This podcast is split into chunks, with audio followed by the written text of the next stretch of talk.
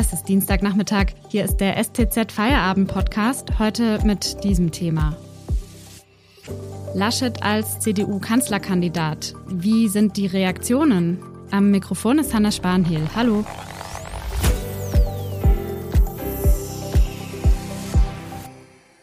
Im Machtkampf um die Kanzlerkandidatur hat CSU-Chef Markus Söder heute aufgegeben. Die Würfel sind gefallen, hat er heute Mittag gesagt, sozusagen als Reaktion auf die Abstimmung des CDU-Bundesvorstands. Das heißt also, Armin Laschet ist Kanzlerkandidat der Unionsparteien.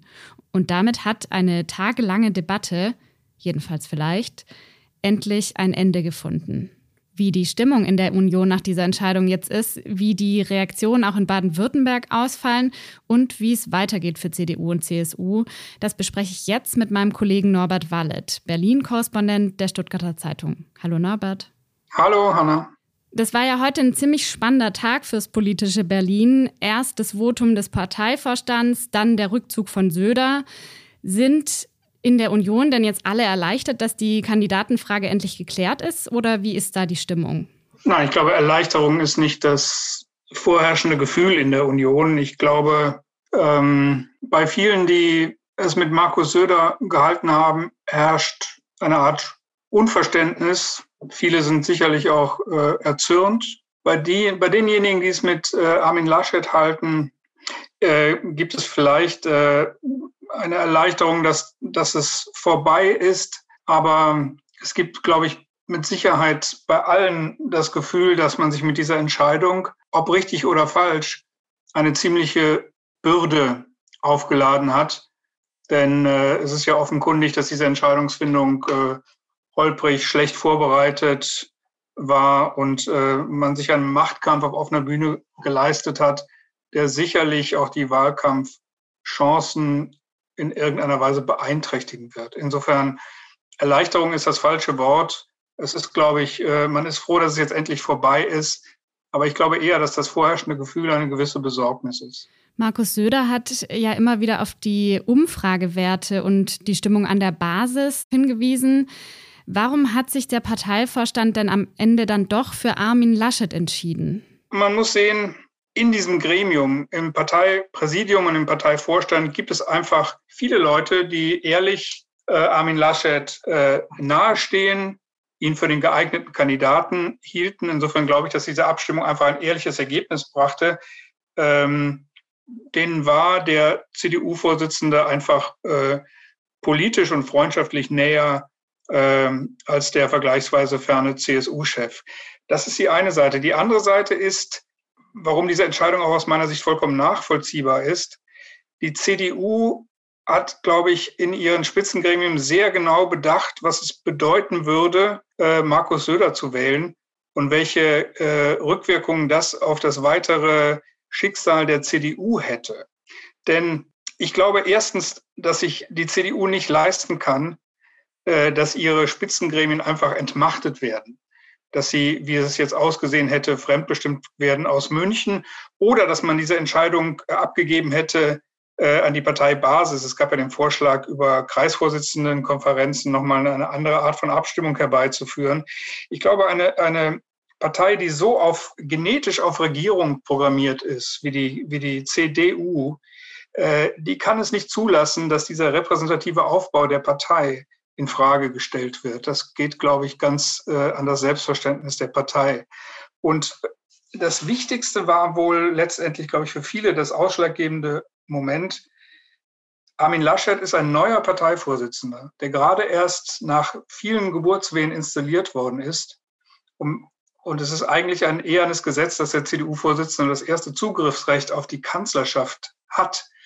Und das hat er ausgeübt. Und wenn man ihm dann in den Arm gefallen wäre, hätte das automatisch geheißen, dass die CDU einen Parteivorsitzenden auf Abruf gehabt hätte. Das heißt, die CDU als Partei hätte sich praktisch mit einer Entscheidung zugunsten von Markus Söder enthauptet.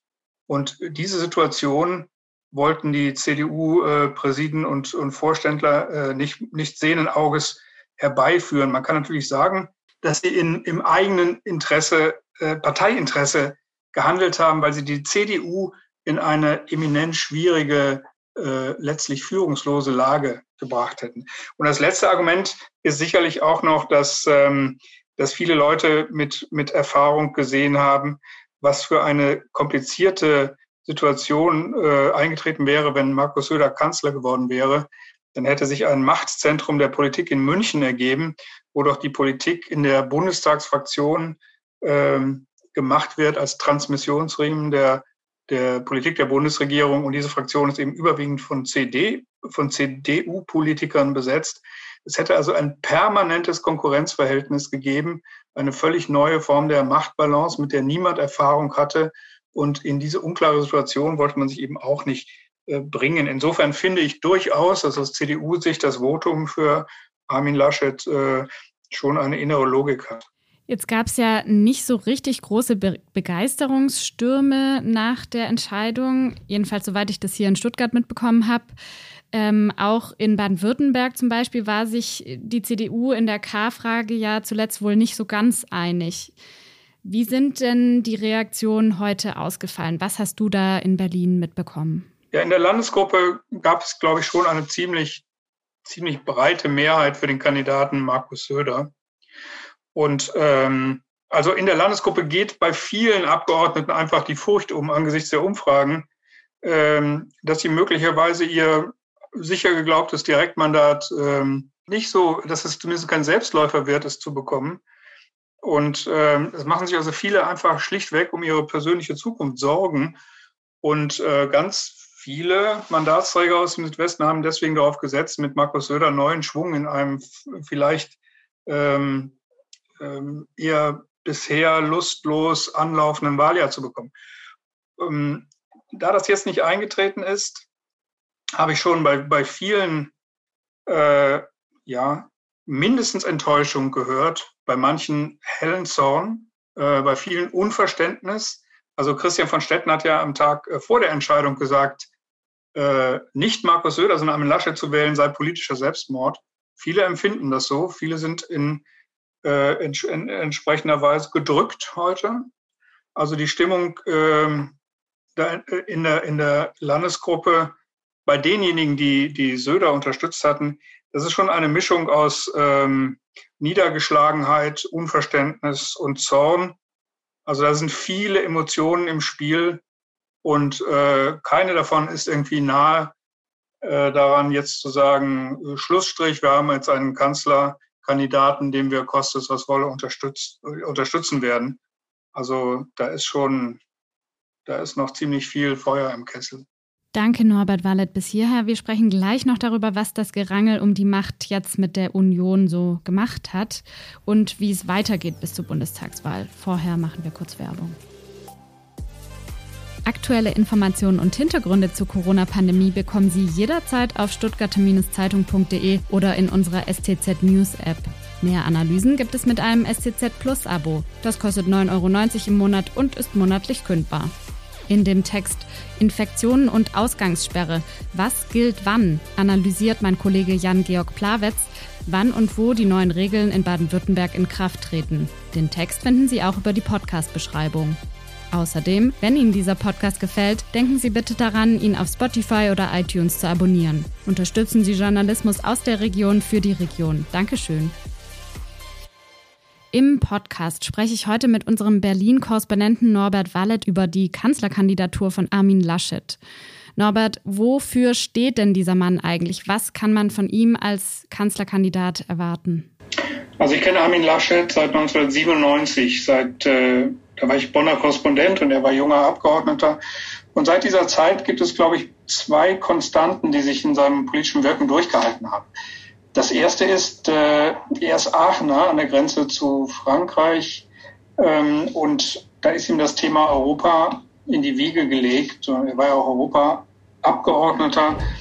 Und äh, diese Grundüberzeugung, dass Deutschland nur gedeihen kann im in einem geeinten Europa, in einem funktionierenden Europa und in bester Zusammenarbeit und Freundschaft mit seinen Nachbarn. Ich glaube, das ist ähm, für ihn eine, absolute Grundüberzeugung. aber eben nicht nur ein Lippenbekenntnis, sondern auch ein Auftrag, äh, intensiv äh, in dieser Hinsicht zu arbeiten. Ich glaube, das, das hält sich durch in seinem Wirken. Und das Zweite ist, er war schon als junger Abgeordneter äh, auffällig äh, durch zwei Positionen. Er war Mitglied der Pizza Connection damals, eine Gruppe junger CDU-Abgeordneter, die die Nähe zu den Grünen suchte. Und da ist, glaube ich, interessant, dass er da eine gewisse Affinität zu den Grünen hat, äh, nicht über das Thema Umweltschutz oder Klimapolitik, sondern über gesellschaftspolitische Ansätze. Er war damals äh, einer der ersten Politiker in der CDU, die die, die Partei aufgefordert hatten, äh, diese alte Lebenslüge äh, äh, abzulegen und endlich anzuerkennen, dass Deutschland ein Einwanderungsland sei. Und diese, diese Hinwendung zur Gesellschaftspolitik, zur Einbindung von, von unterschiedlichen Interessengruppen in der Gesellschaft, die, Ein, die, die Einhegung der, der Fliehkräfte in einer Gesellschaft, das hält sich bis heute durch. Es ist ja auffallend, dass der, sowohl der Chef der Mittelstandsvereinigung Carsten Linnemann äh, Armin Laschet unterstützt hat, wie auch der Chef der christlich-demokratischen Arbeitnehmerschaft, Karl-Josef Laumann, der bei ihm ja auch im Kabinett sitzt. Ähm, so, und diese, äh, diese gesellschaftspolitische Anliegen, ähm, die Gesellschaft in ihren äh, unterschiedlichen Strömungen beieinander zu halten, das ist, glaube ich, äh, der rote Faden seiner Politik, mehr noch als, äh, als äh, umweltpolitische oder was er immer im Vordergrund stellt, diese Verbindung von Industriepolitik und Umweltschutz. Das eigentliche Anliegen von ihm ist, glaube ich, gesellschaftspolitisch. Und wie geht es jetzt für Markus Söder weiter oder auch mit Markus Söder? Ich glaube, äh, man hat jedenfalls nicht zu erwarten, dass er sich in einen Schmollwinkel zurückzieht. Äh, nicht, weil er so ein äh, altruistischer Typ wäre, der sowas sportlich hinnimmt, sondern aus einfach aus Eigeninteresse. Ähm, er, er hat also ich glaube, er hat einfach immer noch die Zukunft im Blick. Ich glaube nicht, dass seine Ambitionen aufs Kanzleramt mit dem heutigen Tag begraben sind. Und dann stellt sich für ihn eine ganz einfache Rechnung. Äh, wenn er Armin Laschet jetzt im Wahlkampf äh, unterstützt, rückhaltlos, solidarisch und loyal ist, sich wirklich einbringt, viel investiert, dann wird es zwei Möglichkeiten geben. Entweder wird Armin Laschet Bundeskanzler, dann entstehen ganz automatisch Loyalitätsverpflichtungen von Armin Laschet äh, in Richtung Markus Söder. Das heißt, er würde als bayerischer Ministerpräsident profitieren von seinem Einsatz im Wahlkampf. Oder Laschet würde verlieren und in die Opposition gehen. Und dann wäre natürlich Markus Söder automatisch der neue Hoffnungsträger, der vermutlich sehr gute Karten hätte, vier Jahre später dann als endgültig als Kanzlerkandidat der Union anzutreten. Insofern ähm, hätte er nichts zu gewinnen, wenn er jetzt äh, in den Schmollwinkel sich zurückzieht. Sticheleien wird man sicherlich erwarten können von ihm, aber unter dem Strich äh, wird die CSU für Armin Laschet in diesem Wahlkampf, äh, glaube ich, kein Problem werden, sondern eher eine, eine konsolidierende Kraft. Äh, Armin Laschets Probleme liegen sicherlich woanders, denn äh, er hat zahlreiche äh, weitere Baustellen, an denen er zu kämpfen haben wird im Wahlkampf. Es bleibt also spannend. Vielen Dank, Norbert, für diese Einschätzungen. Norbert Wallet ist Korrespondent im Berliner Büro der Stuttgarter Zeitung. Und noch ein Hinweis für Sie. Wir würden gerne wissen, wie Ihnen als Hörerinnen und Hörer dieser Podcast gefällt. Über die Podcast-Beschreibung finden Sie daher einen Link zu einer Umfrage. Wir würden uns sehr freuen, wenn Sie daran teilnehmen und sagen schon jetzt Danke. Den Podcast hören Sie dann morgen wieder, wenn Sie mögen. Ihnen jetzt einen schönen Feierabend. Tschüss und machen Sie es gut.